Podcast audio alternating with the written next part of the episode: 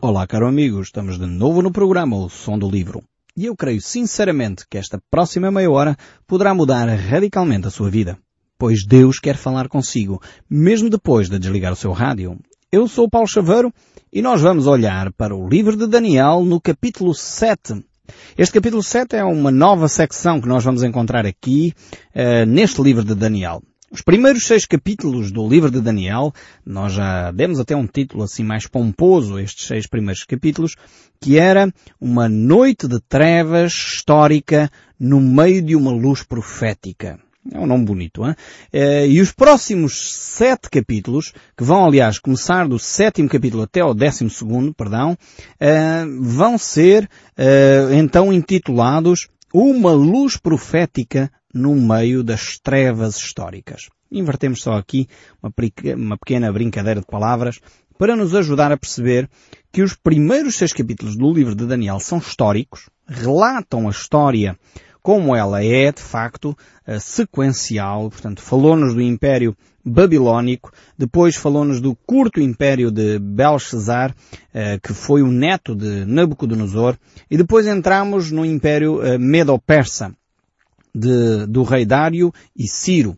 E vemos como Daniel manteve-se presente uh, durante todo esse tempo uh, como principal uh, ministro, podemos dizer assim, destes, destes impérios.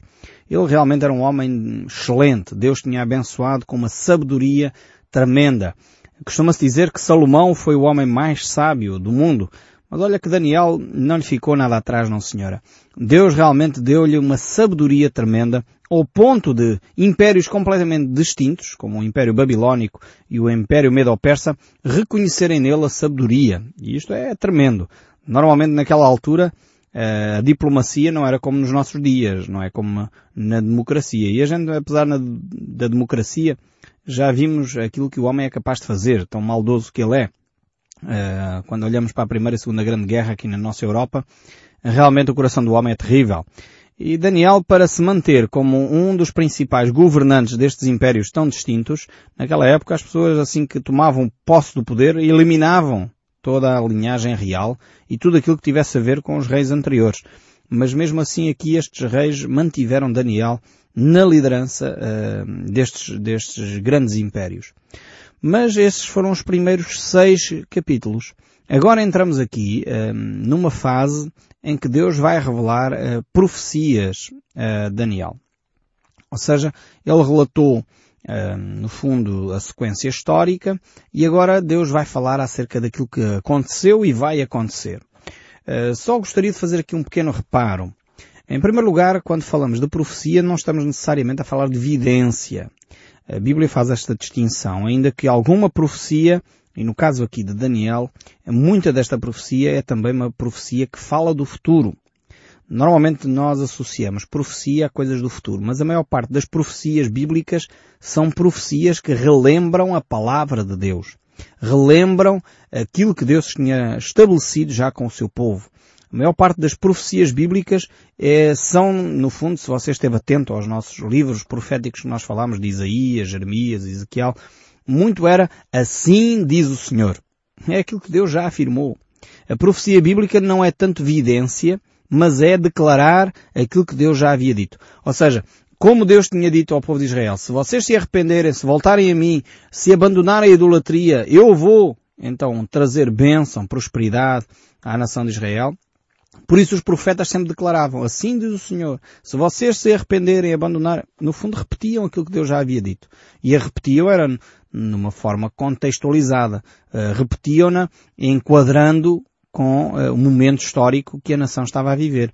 Uh, e depois, claro, declaravam aquilo que iria acontecer se eles não se arrependessem. Se não se arrependessem, então viram os povos invasores, no caso a Babilónia, ou no caso a Assíria, e levarão os filhos em deportação. Mais uma vez, Deus já tinha avisado isto, portanto não era, não era hum, prever o futuro, era declarar o, o que Deus já tinha declarado no passado. Mas aqui no caso de Daniel a coisa é ligeiramente diferente. De facto, o livro de Daniel, assim como o livro de Apocalipse, são os dois livros que ainda uh, falam acerca uh, de evidência, acerca do futuro. Uh, e no caso de Daniel, vai ser então retratado aqui algumas coisas relativamente ao passado, porque estas profecias provavelmente foram escritas durante o período em que uh, Belshazzar estava, uh, portanto, como rei. Portanto, voltamos ao período uh, babilónico. Portanto, estamos no capítulo 7 em que já, no capítulo 6 tivemos a história de, do, do Império Medo-Persa, portanto, Daniel na Cova dos Leões, e agora no capítulo 7 voltamos atrás em termos cronológicos. Voltamos ao, ao, ao Império Babilónico, ao reinado de Belshazzar. E é aqui neste reinado que Daniel recebe estas visões. Portanto, e é aqui neste reinado, provavelmente também ele não tinha tantas funções uh, de governo nesta altura, provavelmente tinha mais tempo também, provavelmente escreveu então estas visões que Deus lhe havia dado acerca do futuro. Neste capítulo 7, nós vamos encontrar aqui a descrição de quatro animais, quatro bestas selvagens. Alguns deles, os três primeiros, uh, são relacionados com animais que nós identificamos, conhecemos na natureza. Uh, e um quarto animal é de facto uma aberração, uma aberração que nós iremos ver uh, porque não tem paralelo na, no reino animal. Estes quatro animais, estas quatro bestas, vão representar quatro grandes impérios. os quatro grandes reinos, digamos assim, no, no tempo dos gentios. Portanto, estamos a enquadrar no tempo. Israel foi levado, deportado para a Babilónia. Eh, está na Babilónia em cativeiro e então Deus agora transfere a influência e o poder e o centro da atenção da nação de Israel para o mundo, para os impérios eh, que estavam naquela altura, no fundo, a se desenvolverem. E é no meio destes impérios que Deus vai trazer então a revelação também, sim, através da nação de Israel, porque Deus queria sempre que a nação de Israel tivesse um papel preponderante, um papel importante na divulgação da sua palavra. E já que o povo não cumpriu isso no seu território, Deus então levou os deportados para o estrangeiro para que aí pudessem ser sal e luz, pudessem ser a declaração da palavra de Deus para o mundo, no fundo. E é o mesmo que acontece com a Igreja. Quando a Igreja não cumpre o seu papel eh, de uma forma natural, enfim, eh, não cumpre o seu papel fazendo aquilo que é a sua obrigação de proclamar as verdades de Deus, por vezes a Igreja passa por dificuldades, para que, no meio das dificuldades, no meio da perseguição, no meio de situações difíceis, ela então aplique aquilo que é o propósito da existência da Igreja. Os países onde neste momento está a crescer mais o cristianismo, onde podemos ver de facto a palavra de Deus a tomar uma, um papel tão vital, são países onde durante décadas foram proibidas as Bíblias foram proibidos, uh, os cultos cristãos, uh, países de leste, essencialmente, na China e outros, uh, onde o cristianismo foi proibido é onde hoje o cristianismo está mais vivo, mais vital, mais, mais, realmente mais vigoroso. É aí que realmente o cristianismo está a crescer. Mas ao mesmo tempo é onde o cristianismo mais sofre. E verificamos ainda há pouco tempo cristãos a serem mortos na Turquia, em Marrocos, há bem poucos meses assistimos a isso e eu penso que nós como cristãos temos que estar atentos às leituras dos dias. Estamos a viver períodos difíceis em que o cristianismo está cada vez a ser mais perseguido, quer a nível secular, pelo humanismo secular, quer a nível de, das religiões, uh, que muitas vezes são grandes religiões que, que matam e chacinam e proíbem a fé cristã, nós temos que perceber uh, e ler a história. Estamos neste, neste período difícil, o período uh, chamado o tempo dos gentios. Então, Daniel tem uma visão para este período. Tem estes quatro animais que começa, no fundo, com Nabucodonosor. E, e a, a visão que Daniel uh, recebe, de alguma forma, é complementar à visão que Nabucodonosor tinha tido. Então, vamos provavelmente ao longo dos nossos programas agora fazer algumas referências àquela visão primeira que Nabucodonosor teve de uma grande imagem, uma grande estátua. Não sei se você está lembrado, se apanhou esses programas aqui na, na rádio, eh, em que falámos daquela visão que Nabucodonosor teve de uma grande estátua multimetálica, podemos chamar assim, em que era feita a cabeça de ouro, depois o peito e os braços eram feitos de prata, depois tínhamos as pernas feitas de ferro e depois tínhamos os pés feitos de ferro e barro. E ali representavam também quatro reinos. O primeiro, a cabeça de ouro, o reino babilónico, uh, e o segundo, o peito de, de, prata com os dois braços, o Império Medo-Persa. Depois temos o Império uh, Grego e a seguir o Império Romano. Uh, e então Daniel vai também agora identificar estes quatro reinos que de alguma forma ainda se mantém até aos nossos dias. Este, estas filosofias de vida continuam a influenciar as nossas gerações, ainda que muitas vezes nós não estamos atentos uh, como elas nos influenciam. E nós vamos ver um pouco mais tarde, no capítulo 8 também, a descrição de, de, deste quarto reino, de uma forma mais detalhada, que é considerado, ou aparece aqui como um pequeno chifre. Ele vai representar, de facto, o anticristo porque a associação que nós vamos ver, a explicação que o próprio Daniel recebe da parte de Deus, nos aponta claramente para esse fim. Então era, era uma visão que teve um cumprimento parcial logo nos anos que se seguiram à vida de Daniel, mas também é, é um, uma profecia que vai ainda ter um cumprimento uh, no futuro. Nós não sabemos quando, se é amanhã, se é daqui a um mês, se é daqui a um ano, se é daqui a cem anos. A Bíblia não diz. Uh, mas os sinais que estão por aí, Jesus usou uma imagem muito bonita. Ele diz quando olhares para a figueira e verificares os figos, sabes que está perto o verão. É a expressão que Jesus usou é, relativamente à vinda do Filho do Homem, à vinda de Jesus Cristo, à segunda vinda de Cristo. É, e ele diz, no fundo, nós temos que aprender a ler os sinais dos tempos. E é interessante que estes sinais dos tempos apontam-nos que a vinda de Cristo está para muito breve. Até é curioso que há um programa na televisão que, que, se intitula exatamente isso, os sinais dos tempos. Mas voltando aqui ao capítulo 9 ainda, fazendo um resumo, Daniel vai centrar a sua atenção uh, nos céus. E vamos falar também das 70 semanas de Daniel, o que é que isto significa, mas isso faremos com mais detalhe. Vamos então pegar no capítulo 7, esta nova secção que fala-nos da profecia, portanto já não é um relato histórico só, mas tem ligações históricas, portanto vamos ver a ligação histórica uh, que ele tem, porque as profecias sempre têm uma implementação real, não são coisas só que acontecem no mundo espiritual mas tem implicações diretas, reais, na vida concreta dos cidadãos, na vida concreta minha e sua. Uh, e Daniel vai então uh, receber esta visão e depois então uh, transportá-la para a realidade. Esta profecia, estas visões, vão ocorrer num período de três anos sensivelmente, durante três anos. Daniel vai recebendo e entendendo, provavelmente, ao longo desse período, aquilo que Deus lhe está a dizer. E aqui é a primeira lição, logo. Percebendo que ele começa a receber as visões no primeiro ano de Belshazzar e depois prosseguem até ao terceiro ano de, de Belshazzar, eh, vamos entender que a, eh, a revelação de Deus ao homem é dinâmica. A revelação de Deus ao homem não é estática, ou seja, não é hoje eu sei tudo e amanhã já não tenho nada para aprender. Não, de forma alguma. Eu já estudo a Bíblia há, várias décadas. Quando começas a contar o tempo em décadas é uma chatice, significa que já estamos a ficar velhos. Mas já conto o, período, o, o tempo que leio a Bíblia há várias décadas e, e de facto Ainda hoje, quando olho para as Escrituras, há novidades. Há coisas que Deus me revela que eu ainda não tinha percebido. Coisas fantásticas que vamos descobrindo nas Escrituras, apesar de já ler a Bíblia. Uh, há, pelo menos, há 20 e tal anos que eu leio as Escrituras, que estudo a Bíblia, fiz cursos de teologia. Uh, poderia pensar, bem, já tenho tudo aprendido sobre a Bíblia. Uh, Desenganem-se. Não, nem pensar. A revelação de Deus vem lentamente com a nossa experiência de vida. Hoje compreendo um pouco melhor determinados textos eh, do que outros. Há, há interpretações que, que, de facto são, são o que são. A gente sabe-as e compreende-as.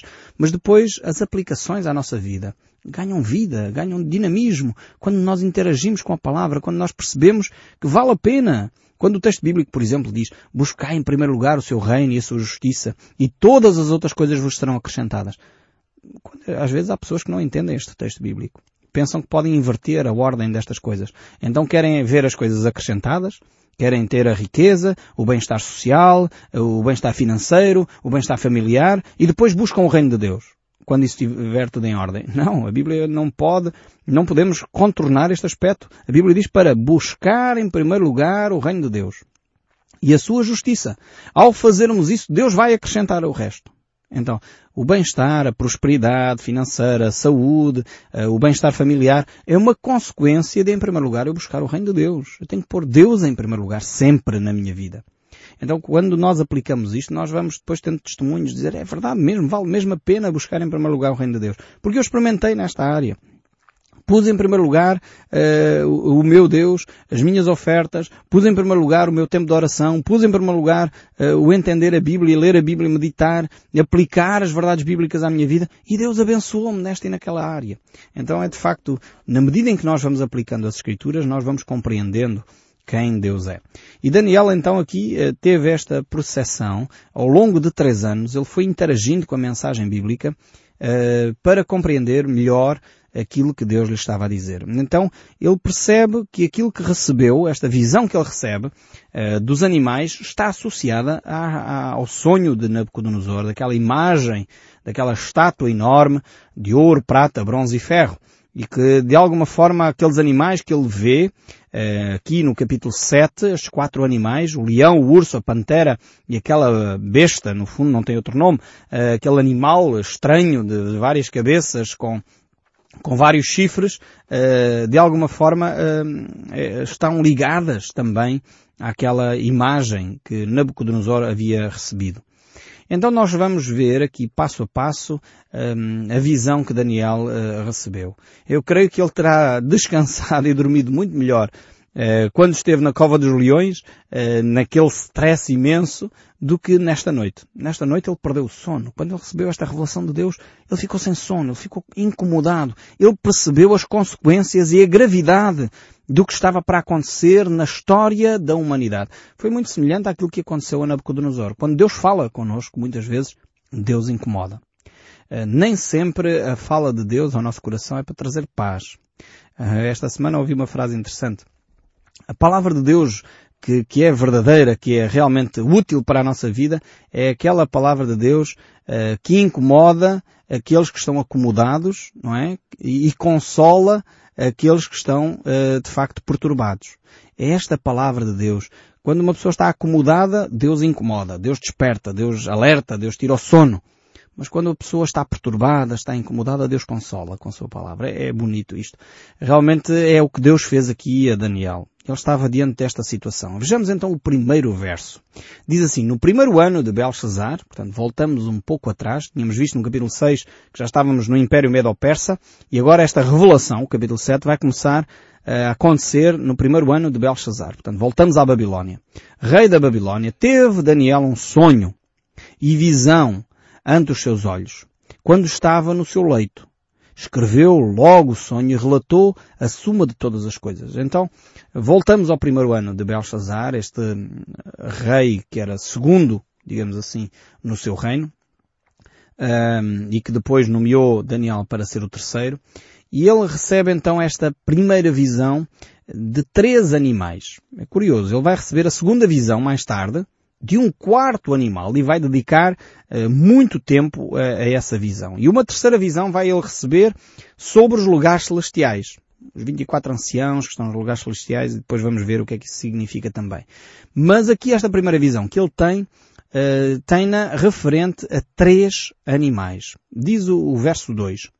Falou Daniel e disse, eu estava a olhar durante a minha visão de noite e eis que os quatro ventos do céu agitavam o grande mar. Então Daniel, imagino eu, estava deitado no seu leito, e aqui não sabemos se ele estava a dormir ou se estava acordado. Parece que há uma visão que ele vê, mas parece ao mesmo tempo que ele estava a dormir no seu sono.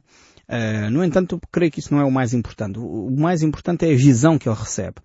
E ele recebe esta visão que se situa geograficamente no grande mar. Qual é o grande mar? O grande mar, naquela região ali, é de facto o chamado mar Mediterrâneo.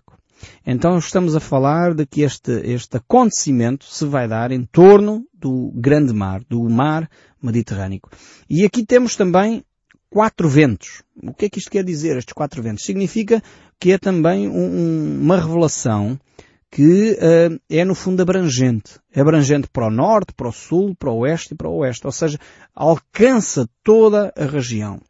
Uh, e nós sabemos que os grandes impérios, o Império Babilónico, o Império Medo-Persa, o Império Grego e depois, efetivamente, o Império Romano, uh, situam-se exatamente nesta grande região. Aliás, o Império Romano foi de facto aquilo que veio desde a Península Ibérica, aqui desde Portugal, ainda nós temos vestígios do Império Romano, até ao norte da África. Portanto, ficou toda a zona uh, do Mediterrâneo completamente um, debaixo do domínio romano. Então temos aqui esta revelação que ele recebe, este sonho que ele recebe, um, que tem um componente espiritual, mas ao mesmo tempo um componente humano e que vai acontecer na grande região uh, do mar Mediterrâneo. E aqui nós vemos que a referência aos quatro ventos normalmente falam de tempestade, de agitação, de globalidade também, como eu já disse, e a Bíblia faz referências a isso. Se nós olharmos para Mateus 13, Isaías 57, Apocalipse 13, a besta que subiu do mar, diz lá em Apocalipse 13, depois Apocalipse 17, eu gostava até de ler, aqui Apocalipse 17, verso 1 diz, Veio um dos sete anjos, que tem as sete taças, e me falou comigo dizendo, isto é o apóstolo João a relatar aqui o livro do Apocalipse, Vem mostrar-te-ei o julgamento da grande meretriz que se acha sentada sobre muitas águas. Falou-me ainda, as muitas águas que viste onde a meretriz está sentada são povos, multidões, nações e línguas. Vemos que aqui o, o mar não é o mar em si que está em causa, mas os povos que estão à volta do grande mar Mediterrâneo. Eh, então, eh, aqui a revelação tem a ver com isto. E mais uma vez o livro do Apocalipse confirma esta, esta ideia. Eh, depois vejamos então o verso 3. Diz então ainda o verso 3 deste capítulo 7. Quatro animais grandes, diferentes uns dos outros, subiam do mar. O primeiro era como leão e tinha asas de águia. Enquanto eu olhava, foram-lhe arrancadas as asas. Foi levado da terra e posto em dois pés, como homem, e foi-lhe dada mente de homem. Então temos aqui uma descrição eh, deste animal, este animal estranho. Isto não tem nada a ver com clubismos, atenção, não tem nada a ver com os leões e as águias que nós conhecemos aqui em Portugal. Isto tem a ver com o Império Babilónico. Eh, este primeiro animal retrata uh, o império de Nabucodonosor e tem a ver com a velocidade a que ele conquistou de facto o seu império. Aqui a ideia de que este leão que tem asas uh, tem a ver com essa, esse dinamismo de conquistas uh, que Nabucodonosor imprimiu ao seu império. Aliás, os símbolos uh, do Império Babilónico eram exatamente estes, um leão com asas. Não sei se você já uh, gosta de arqueologia, gosta de estudar a história, e se você olhar bem vai ver este símbolo uh, bem marcado no Império Babilónico. Realmente temos aqui uma descrição fantástica deste animal, mas nós não temos muito mais tempo hoje para continuar a falar deste assunto. No próximo programa, nós voltaremos a ele. E eu espero sinceramente que o som deste livro continue a falar consigo, mesmo depois de desligar o seu rádio. Que Deus o abençoe ricamente e até ao próximo programa.